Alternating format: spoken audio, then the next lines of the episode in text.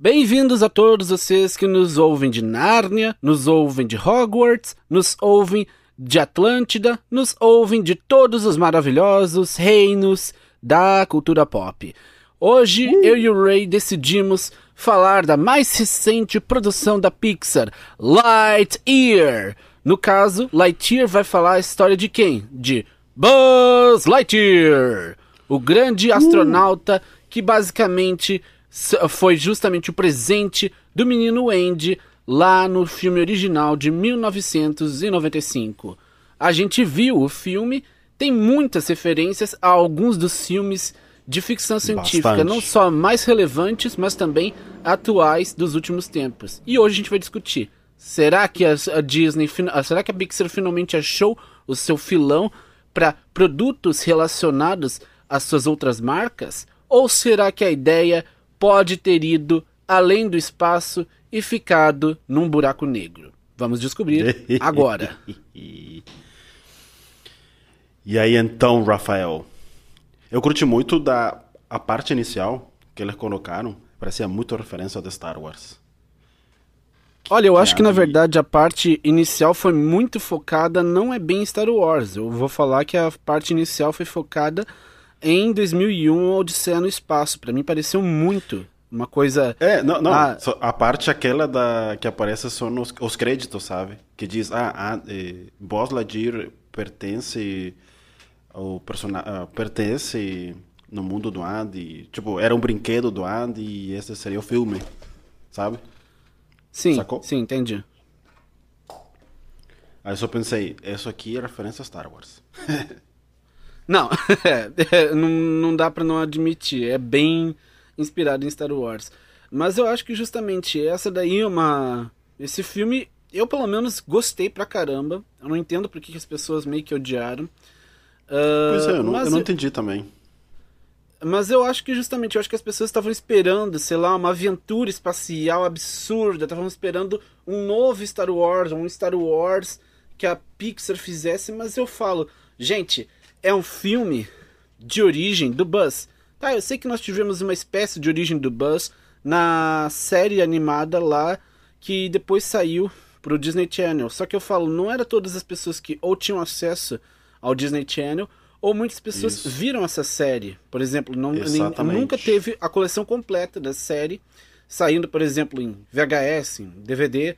Só hoje em dia a gente tem acesso a essa série por conta do streaming. Mas até então nós não tínhamos jeito de ver essa série toda completa e, evidentemente, na ordem. Até porque, gente, a gente sabe, o- as reprises, geralmente o pessoal coloca os episódios em ordem, tipo assim, dane-se. Eles podem ir pro episódio 1, eles podem ir pro episódio 4, podem ir pro episódio 3, e aí vão pro fim da temporada. A gente sabe que quando o pessoal compra esses lotes desses episódios, dessas séries, que tem vários episódios, nem é- não é garantido que esses episódios vão ser exibidos em ordem cronológica. Exatamente. E isso acontece muito na TV também, né? Tipo, cara, eles colocam o conteúdo que eles, que eles compraram, não colocam na ordem exata, como tu falou. E isso acontece muito, por isso a gente tá preferindo o streaming, né? Tu consegue olhar a ordem cronológica e como e quando e onde tu quiser, né? Exatamente. Eu falo, gente, o streaming, eu falo que é uma mão na roda, porque afinal de contas a gente vê ah, os episódios como eles foram feitos na ordem. Só que justamente a TV aberta, principalmente quem viveu bastante a época da TV aberta, onde os desenhos eram bastante vinculados, sabe que justamente era um pouco, era o único acesso que a gente tinha. Era o único acesso que a gente tinha. Então eu acho que justamente Isso. ou você dá graças a Deus por justamente poder ver agora os episódios em ordem cronológica, ou você agradece por justamente, ah, pelo menos a, a, a versão da TV exibiu a série ah, inteira. Mas é que tem vezes que justamente ele eles compraram os pacotes, e aí o que a gente tinha acesso aos pacotes que eles, que eles exibiam era o que estava lá. Porém, tem vezes que justamente algumas séries ah, vão além do que o pacote que a TV, eh, que a TV aberta, né, a emissora de TV aberta comprou. Exatamente isso. E aí então, eu vi que tinha bastante influência no filme. eh, Tipo, ele pegou bastante influência do tempo. Ah, essa parte do tempo, eu não sei por que me, me pegou bastante com Interstellar. Claro, são filmes totalmente diferentes, né? Uh, Interstellar é mais para um público diferente, obviamente. Mas eu vi que tinha bastante influência no tempo, né? De Lightyear nas viagens que ele fazia para conseguir eh, eles saírem dessa desse planeta em que eles ficaram, né? Essa foi a sensação que eu tive na real. O que é que tu acha? Não, eu concordo. Uh, eu acho que justamente eles pegaram bastante o conceito do que o Interestelar, né, abordou, no caso, tipo assim, toda vez que você viaja no tempo, uh, na viagem da luz, uh, você envelhece X tempo. Isso daí eu acho que realmente eles pegaram, não tem como não dizer que eles não pegaram, mas eu acho que justamente serviu em cada viagem para que a gente visse uma faceta do Buzz. Tá, eu sei que ele ainda estava muito preocupado em completar a missão, mas a gente viu um Buzz cada vez mais amadurecido. A gente viu um Buzz bem menos brincalhão do que justamente quando foi no começo da, da, da do filme, que justamente ele era meio meio que ele era um patrulheiro justamente, ah, eu sou corajoso, tararel. Mas aí, evidentemente, ele começou a ver que o peso da realidade começou a sobrepujar. E aí, evidentemente, ele perdeu uh, quase tudo que ele tinha conseguido. Mas eu acho que justamente isso daí tem a ver com outro tópico que eu acho que a gente vai falar, que é justamente as polêmicas que esse filme tá, uh, se meteu e meio que ainda continua se metendo.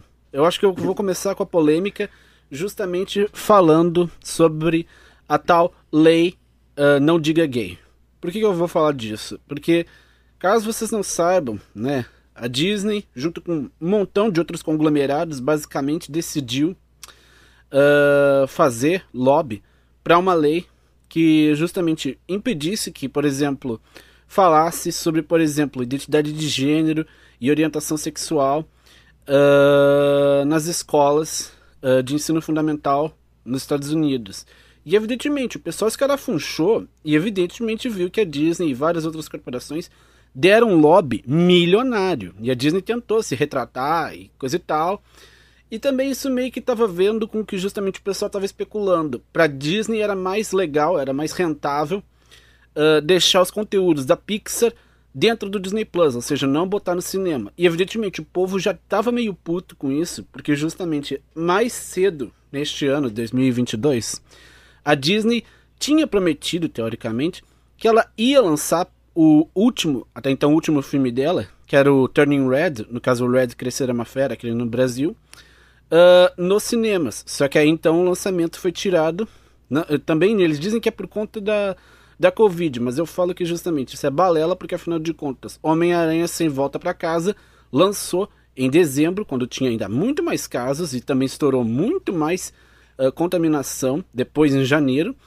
E aí, ah, decidiram falar ah, quer saber? Então não vamos botar isso em março. Não vamos deixar o lançamento programado para março. Vamos botar direto pro Disney Plus. Daí, dane-se, né? Quem se ferra era o pessoal que consumia.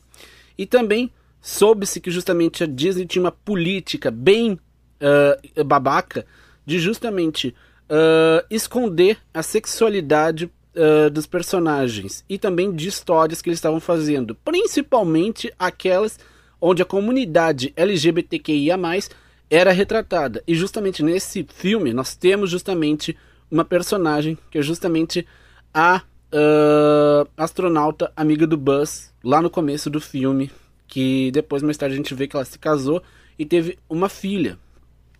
E eu falo, e agora a Disney vai ter um filme, né? Tá prometido para, se eu não me engano, acho que é pro Dia de Ação de Graças, né? Ou seja, mais para novembro chamado Mundo Estranho e estão dizendo que é o primeiro filme aberto da Disney a LGBTQIA+, ou seja, a Disney meio que conseguiu um pesadelo de, rea de relações públicas fazendo isso, ou seja, boicota os filmes da Pixar por ter personagem LGBTQIA+, mas depois tem um filme com essa mesma temática, então eu digo, Disney, para de ser hipócrita. Meu Deus. É... É, eu acho que esse, esse filme uh, foi polêmico, né, por causa dessa personagem, né, que tinha no filme. E acho que era Amélia foi... Hawthorne. Sim. Ele até foi banido em 15 países, eu não sei, não me lembro agora que, quais foram esses países, mas são os mais restritos, né? Como China, alguns dos países árabes. Egito, Egito, te, Egito, foi um deles. Uh, se não me engano, acho que, que foi Bahrein. Árabe, né? Mas, é, é, com certeza isso afetou uh, para o filme, é, falando or, em orçamento né, específico e, e e obviamente também para essa comunidade LGTB, porque, cara, assim, sinceramente, o filme. E, essa cena durou, sei lá, um segundo, três segundos, exagerando. É, no máximo e, 10 segundos só a cena. E, tipo assim, não afetou em nada na história principal, não afetou em nada sobre e, a história do filme, a trama, sei lá, não Uh, tipo, a história principal não afetou em nada porque, sabe, é, é uma família, entendeu? Ué, mas e... outro, outro filme que também teve esse tipo de problema, caso as pessoas se lembrem, foi justamente Eternos, porque no caso, uh, quem lembra justamente do... É verdade, é verdade. Uh, do, do cara, se não me engano, é vivido pelo Henry não sei o que, Henry Tyree, eu não lembro agora é direito o nome do cara, mas ele era justamente o gordinho uh, que justamente tem um, um filho, eles vão para casa para tentar recrutar esse cara para depois uh, tentar lidar com o tal do Arishan, né? Tentar lidar com o tal Sim. do. Não, não é bem o Arishan, é o. É um, dos celesti... é um dos celestiais que estava que tava que tava morando na Terra, um dos celestiais que estava escondido dentro da nossa Terra. E justamente a cena não dura quase nada. E eu penso, pô, Uh, como é que uma cena eh, te prejudica tanto? Ai, parece até que justamente por conta de uma cena, basicamente vai vir amanhã um trilhão de pessoas e vai, teoricamente, nossa, assumir, eu vou assumir minha homossexualidade. Eu acho isso meio estúpido. É, não, e, e, tipo assim, ó, se compararmos com o que está bombando agora, que seria The Boys, cara, assim, The Boys tem é uma série, praticamente, essa temporada é tão depravada, tem muita coisa sexo, tem cena explícita, sangue. E, cara, esta, esta série não foi tão banida quanto Boss Lightyear, entendeu? O, o único episódio que teoricamente chegou a ser banido foi esse daí da, da Hero Gasm de The Boys. E eu falo, uh, mas só que justamente. em português. Uh, gente, vamos falar a verdade. era Super Suruba. É, eu sei que aqui no Brasil foi chamado de Super Suruba. E, e se eu tivesse. se eu fosse o o cara que fosse responsável pelo nome, eu teria feito outra. Eu poderia ter chamado de, sei lá, uh, Erorgia, ou sei lá, ou Ero, Erosuru, enfim, qualquer coisa desse tipo. Ou uh, Surubão de Herói, qualquer, dessa, qualquer dessas coisas. É, e tipo, cara, essa é uma série que não foi banida, não teve tanta influência. Acho que, pelo uma reportagem que eu vi, foi banida só em três países, quatro países em comparação com o Boss Lightyear, que foi quase 15 países, olha, é. tem uma... Des, uh, Principalmente tem uma, os do Oriente Médio. É, é, eu não sei qual seria a palavra, mas é tipo, para mim, um pouco eh, de entendimento de sobre o que, que seria exagerado e que tipo, uhum. ah, isso aqui não é para criança, mas tu tem um entendimento como, ah, sim, isso aqui é mais tranquilo, isso aqui não é tão explícito e tipo, ah, pode, entendeu? Então, Sim, entendo. A, acho que faltou essa compreensão em si. Eu acho que na verdade esses caras não estão tá, nem ligando. Para eles falam, justamente, games no meu país não entra. E eu falo, então beleza, meu, mas só que se prepara para ter justamente cada vez menos pessoas indo e querendo se converter à tua religião. E né, na boa, não é só porque você não gosta que justamente. Ah, e agora o, o mundo todo tem que compartilhar da sua opinião. Desculpa, desculpa. Bom, mas em, em, em, qualquer coisa, também teve outra polêmica, mas foi justamente aqui no Brasil. Mas não por conta de censura, mas sim por conta de atores que vão viver o personagem. É porque, caso, você, caso as pessoas não saibam, o Buzz Lightyear, desde 1995, né, desde o primeiro filme, ele foi vivido por um dublador chamado Guilherme Briggs, que eu falo que é justamente um dos dubladores mais fantásticos de todos. E aí, né, recentemente se soube que quem iria dublar era justamente o apresentador do novo caldeirão do, da Globo, uh, o Marcos Mion. Eu sei que, né, ele realmente. Ah, não tem pinta de pessoa que saiba atuar. Mas olha, eu vi a versão dublada e eu devo dizer, ele não faz exatamente feio. Não faz tão feio quanto o Luciano Huck. Então, eu falo, o cara pelo menos sabe dublar. Ele já tem algum histórico de dublagem, até porque o cara já tinha feito outros trabalhos de dublagem. Ou seja, ruim ele não é. Ele pode nunca ter tido um trabalho de protagonista, mas agora a gente pelo menos sabe o que acontece quando ele é um protagonista. E ele pelo menos não foi tipo assim, nossa, a pior coisa do filme. Não, tem coisas mais estranhas no filme. A gente vai comentar. E eu acho que a gente finalmente fala sobre um dos meus maiores defeitos que eu acho que tem nesse filme. É justamente o vilão Zurg. Pois é, isso eu achei um pouco fraco no filme. Eu digo que o meu problema com o Zurg foi justamente. A gente cresceu, pelo menos eu cresci, uh, né? Porque quando o Zurg foi introduzido lá em Toy Story 2, uh, de 99, a gente achava que justamente ele era para ser um Darth Vader da vida, tipo, um cara pois é, eu pensei frio, sem emoções, um cara implacável, um cara que não deixa pedra sobre pedra. Só que aí, né, uh, eu não sei se vale a pena falar isso com spoiler ou não, não sei se por acaso uh, as pessoas já devem ter visto, mas anyways, eu vou ter que por revelar mim, esse spoiler, eu vou ter que revelar esse spoiler. Então vamos lá. O, o, a gente viu que justamente o Zurg, na verdade, é o Buzz, só que é o Buzz de uma outra linha do tempo, que no caso, não só além de ter sido uh, rechaçado pelos próprios patrulheiros espaciais, ele também uh, virou. Ele decidiu ficar do mal, porque ele falava: Ah, se, as, se não entendem que eu fiz isso pro bem de todos, então vão entender a força. Eu falo, essa foi uma das motivações mais fracas do filme inteiro. E olha que justamente a gente já tinha uma concepção de que o Zurg pelo menos era um vilão bem, uhum. bem cruel quando ele queria ser.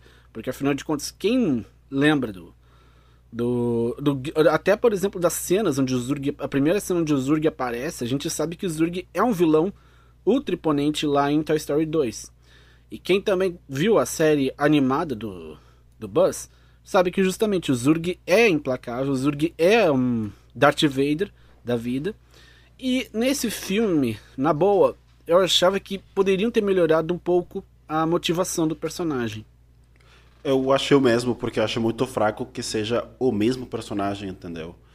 Porque, claro, é, o filme nos dá para entender que ele ficou obcecado em melhorar o erro dele, né? Que tipo, tipo eles ficaram Exatamente. nesse planeta por, por causa do erro dele, mas eu não vi talvez como que seja um motivo grande para ele ficar tão, eu não sei, isso foi o que eu senti, tá?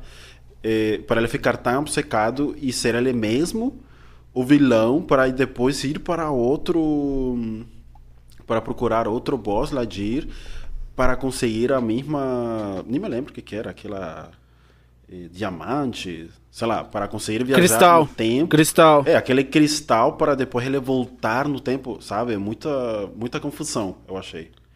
É, acho, esse acho, é uma, é, eu acho que esse é o maior muito... problema, que justamente a gente sempre esperou o Buzz Lightyear como sendo aquele chefão final, aquele boss uh, destruidor, mas uh, a única coisa que realmente, sei lá, é destruidora no filme são os próprios as do Buzz, mas quando a gente via os seclas do Buzz, uh, eles eram hiper, hiper difíceis de derrotar.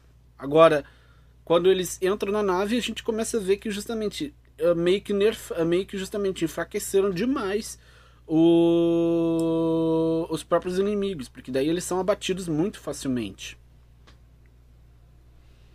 É, eu achei que faltou melhorar essa parte. Eu não. Tipo, não curti muito do vilão.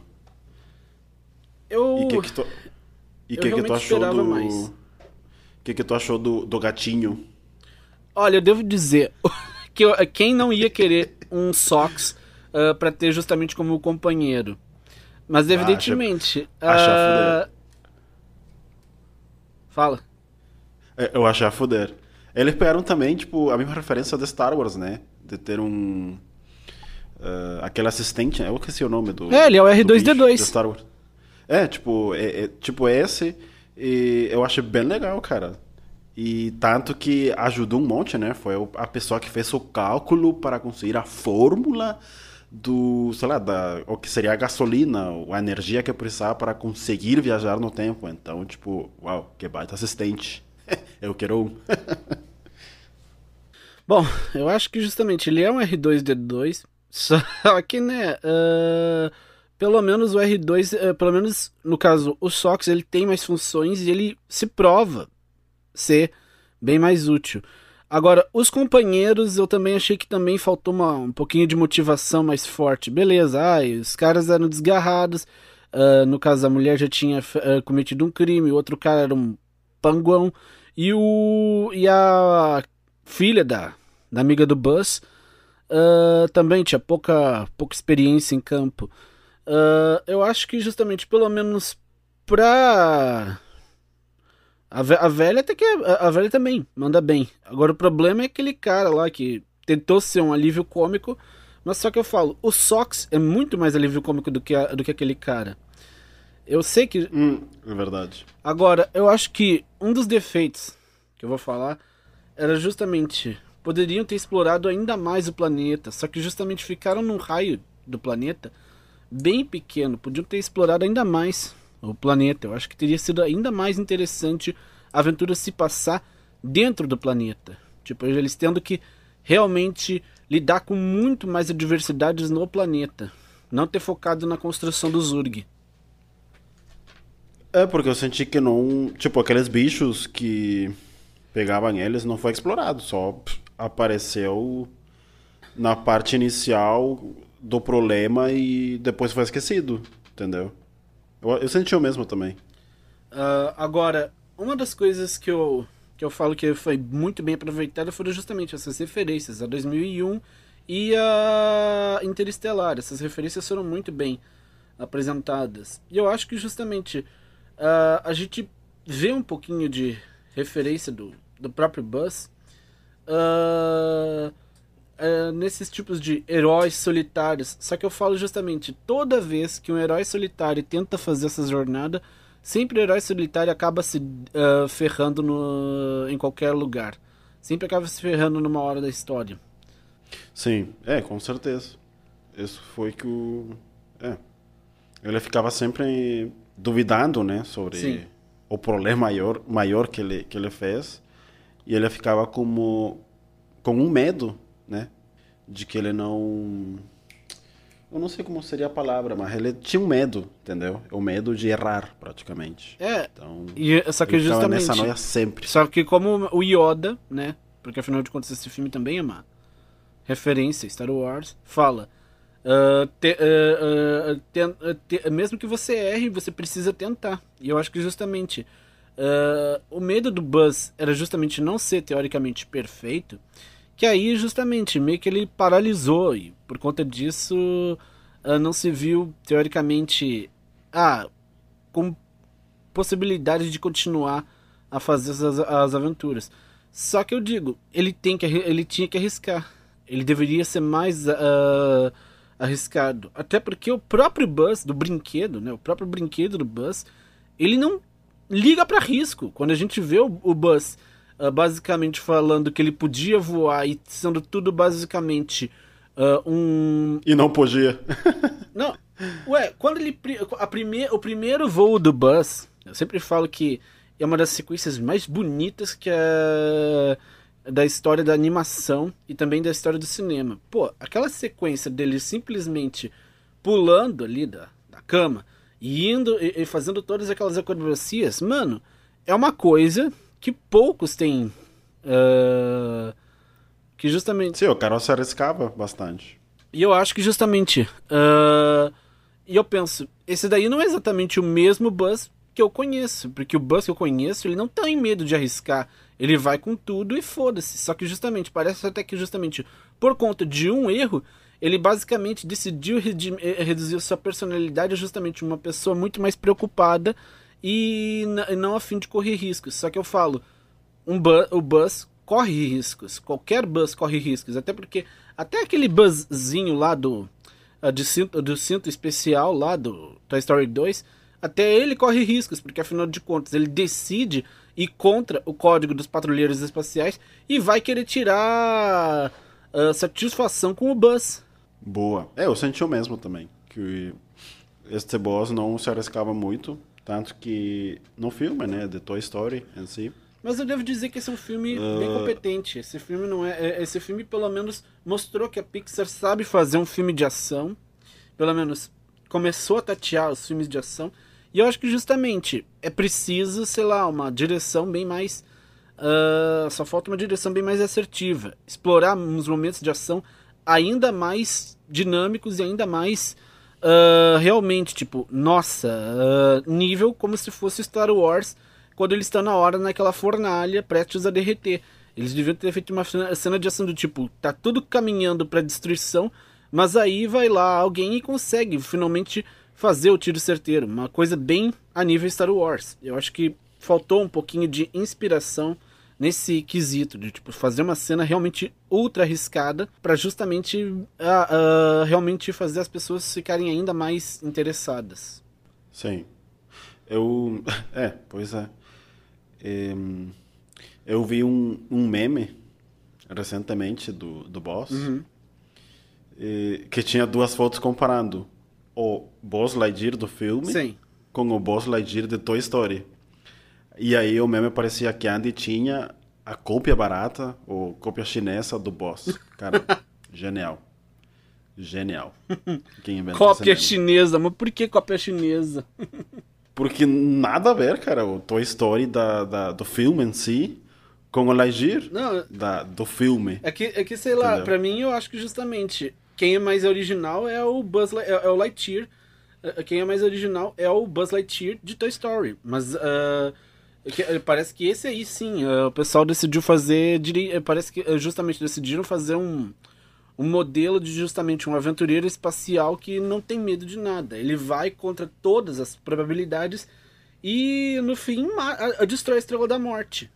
Agora, esse filme aqui eu acho que ele foi bem contido. Eu sei que, que a Pixar tá jogando hoje em dia numa safe zone, só que eu falo, é melhor a, a Pixar parar de jogar na safe zone se justamente ela quiser continuar mantendo esse troféu de justamente empresa que mais inova, não só em contar histórias, mas também em manter o público interessado por conta da qualidade dos filmes. Não é um filme horrível, mas Sim. ele ainda precisa, não, ele precisaria melhorar alguns pontos legais, mas né, infelizmente o filme já está pronto. Sim, não, e mesmo assim, ele está numa nesse modo de que, que tu falou, save mode, que ele também, ele fez um filme agora de um personagem que existia, entendeu? Ele não praticamente não inovou muito, ele só acrescentou a mais uh, esse mundo que ele já tinha criado, entendeu? Uhum. Então acho que falta se arriscar um pouco mais também, né? Claro, ele já fez outros filmes de, de diferentes personagens, mundo, mundos novos, mas esse aqui foi praticamente uma zona de conforto, na real. Uh, e, eu, e eu sempre falei, para mim Toy Story era inovar uh, em qualquer estado. Porque, por exemplo, o primeiro filme ele inovou falando, tipo assim, como os nossos brinquedos se sentem, não só quando ou são, ou são, ou são jogados fora, ou justamente, teoricamente, são esquecidos. Aí na segunda, no, no segundo filme, nós temos a vertente que é justamente brinquedos perdidos e esquecidos, no caso, brinquedos perdidos e esquecidos ainda tem uma segunda chance ou não? Podem receber uma segunda, recebe uma segunda chance ou não? No terceiro aí justamente é sai da infância, vai para uh, vai para fase adulta e aí justamente com quem os brinquedos poderiam ficar, uh, o que seria melhor fazer com seus brinquedos depois que você já é um adulto. E aí agora, e aí teve esse último, que foi Toy Story, que é, para mim, o Toy Story 4 eu falo que é o filme mais dispensável da saga, tranquilo, tá? Porque para mim foi mais uma história de amor, não teve nada a ver com justamente ai, brinquedo, eh, com, com aquela coisa do brincar em si. Para mim eu acho que faltou e muito. Sim, é, com certeza.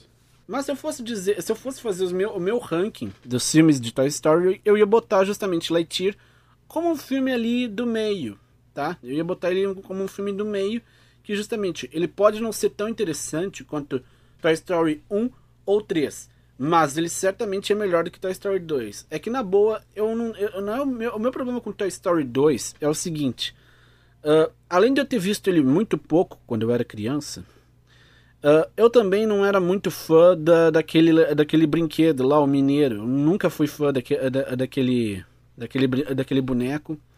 Então, pra mim, sei lá. Qual boneco? O Mineiro, sabe? Aquele boneco velho, barbudo. Pior que eu não conheço. Tu não viu Toy Story 2? É. Qual, qual? Tu não viu Toy Story 2? Ah, tá, lembrei, lembrei. Tá, sim, eu vi. Então, por isso. É, esse era bem, era bem chato, né? Ah, é, é- é que justamente parece que no 2 eles necessitavam da cota do vilão. E eu falo, tava tão legal só com um vilão. A gente não precisava de dois vilões. Era só o Al, né, que sequestrou o Woody, e pra mim tava bom. Pra mim era só aquilo que necessitava. Aí então decidiram as, aos 40 segundos do segundo tempo botar esse esse esse mineiro como sendo o vilão, mas só que eu falo na boa, a motivação do mineiro, beleza, tá? Ele tem um ele tem uma um longo histórico de inveja e coisa e tal. Eu sei que o Lotso tem, mas pelo menos o Lotso tem uma o Lotso que é justamente o ursinho lá do terceiro filme, pelo menos ele tem uma coisa justificada, porque pelo menos ali ele foi abandonado. Já o outro, ele só não era comprado, ele só era deixado pra empoeirar. E agora, ele tentando teoricamente justificar do tipo, ah, eu quero ir pro Japão e foda-se, ficar. ah, pelo menos as, as crianças vão gostar de mim lá no Japão, mesmo que eu esteja atrás de um vidro. ah, pelo menos eu vou ter agradado uma criança, pelo menos as crianças vão me admirar. E eu falo, na boa, sério, desculpa, essa foi uma motivação muito bosta. Desculpa a todas as pessoas que gostaram, mas eu falo, foi uma motivação muito criada na base do ah, tá faltando motivação? Sério, qualquer coisa. Pra mim foi uma motivação muito besta. É porque acho que eles foram bem. Ah, tipo, já que Boss Lightyear tem um vilão, o Woody tem que ter também ah, é, algum vilão parecido. Acho que foi assim também. Não, e o pior é isso, te- são três vilões. É o sequestrador do Woody, né, o, o, o Al, é o Mineiro e ainda temos o Buzz Lightyear. E ainda temos o, o Zurg, ou seja, pô, pra que a necessidade de três vilões? Todo mundo sabe, qualquer história que você precise de três vilões ah, pra teoricamente justificar a história ser boa, Mano, pra mim não dá certo. Toda vez que necessitou de três vilões pra que uma história fosse legal, todo mundo sabe, dá muito errado.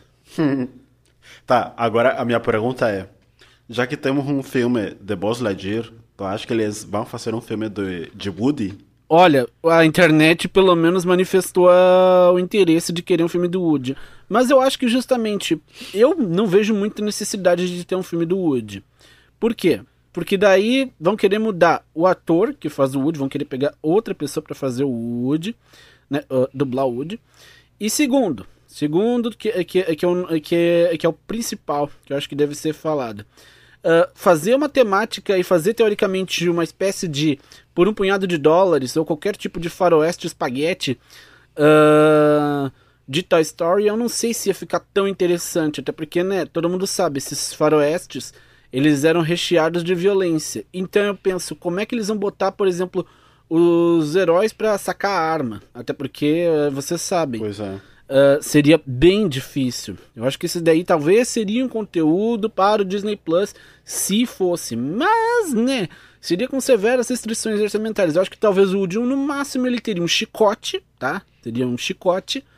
E de resto, ele não teria arma. Porque afinal de contas, uh, né, a- a as últimas vezes que tentaram pôr armas nos no- em filmes de animação, não só teve muito problema, mas também ah, dizem que o código lá dos americanos proíbe armas ah, em desenhos animados, ou seja, seria bem difícil da gente ver um western espaguete ah, feito pelo Woody. E outra, eu acho que a gente já tem uma história de, é. de ori- e outra, a gente já tem uma história de origem pro Woody, porque afinal de contas, quem viu lá em Toy Story 2 sabe que no caso o Woody era o astro de uma série de TV que justamente era de boneco, né? Boneco, realmente para vender boneco. Ah, Uhum. e era tudo co- ah, de cordinha. E eu penso, tentar fazer ah, essa mes- esse mesmo tipo de contagem de histórias, eu acho que teria, seria melhor, sei lá, fazer realmente uma, uma série do Woody, mas inspirada, realmente inspirada, naquela, naquelas cenas que a gente vê realmente no, no Toy Story 2. Sei lá, uh, pegar Sim. o time de roteiristas que escreveu aqueles dois curtas que foram vistos no, no, no Toy Story 2 e aí tentar fazer uma série de, sei lá, 10 episódios ou 15 episódios ou, ou, ou, de poucos episódios e aí botar no Disney Plus. Eu acho que seria muito mais jogo, mas né, quem sou eu? Eu não tô, eu não sou o cara que sabe da, da, das coisas que a Pixar tá fazendo. Então, né, a minha opinião Sim. não é válida. É, eu acharia interessante também uma série do Woody. É, como tu falou, eu não vejo também como um filme, só perguntei para, por perguntar mesmo. Mas mesmo assim, eu acharia interessante né, uma série, até porque, como tu falou, muito bem, é, já temos uma pequena história né, é, sobre o Woody, mas, cara, uma série interessante. Tomara que eles façam alguma série na Disney Plus e escuta o pessoal, né? Porque eu acho que daria uma boa série mesmo do Woody. E outra, eu acho que isso seria uma boa, um bom resgate, porque afinal de contas, uh, já que era a época dos anos 50, eu acho que daí isso meio que, por exemplo, ia alinhar com o que a gente viu, por exemplo, em WandaVision, até porque, né, caso, vocês, caso as pessoas se lembrem, naquela época, anos 50, era não só a imagem preto e branco, mas também uh, tudo era feito por fiozinhos, e aí seria interessante ver como é que eles poderiam, por exemplo, adaptar a tecnologia de fios uh, na, na, em CGI. Seria interessante ver uh, isso. É verdade. Mas, né, eu acho que tem, poder, tem potencial pra gente ver vários outros personagens, sim. Mas aí eu falo, quem é que poderia estar no elenco da série do. Quem é que poderia estar no elenco do filme do Woody? Bom, a Jessie eu tenho certeza. A Jessie estaria, certeza, até porque ela apareceu no, na própria série do Woody. O Mineiro também. E, e, e um resgate Com do certeza. Mineiro eu não sei se seria interessante. Outro que também eu acho que estaria seria o Bala no Alvo, né? O Cavalinho. Mas eu não sei se também seria interessante. Agora, uma que deveria estar era justamente a Beth.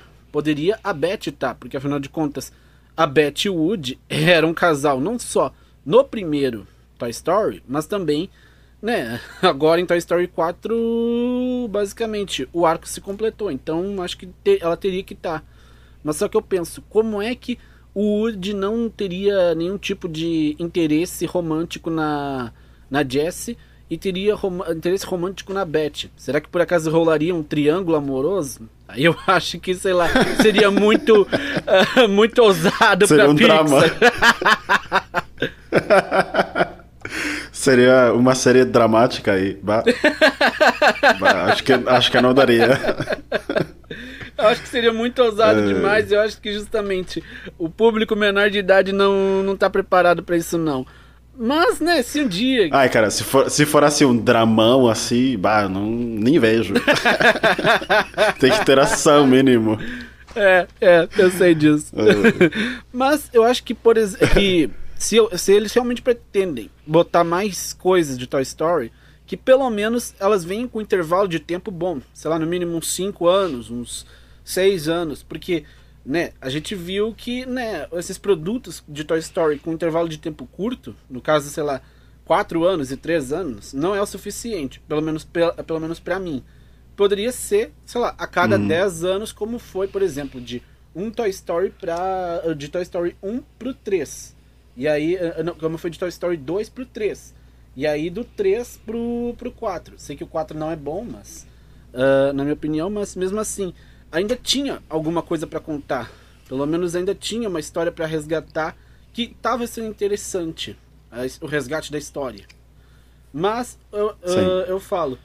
Então, se é para fazer um resgate da história, eu espero que justamente tenha um tempo legal para maturar essas ideias e que elas não precisem chegar, tipo assim, já no ano que vem. Acho que deve, poderia esperar, sei lá, uns três anos, uns quatro anos, uns cinco anos, não sei quanto tempo, para que justamente essas ideias pudessem ser amadurecidas. Porque eu já falei, Toy Story me provou que justamente o amadurecimento faz a história ficar melhor.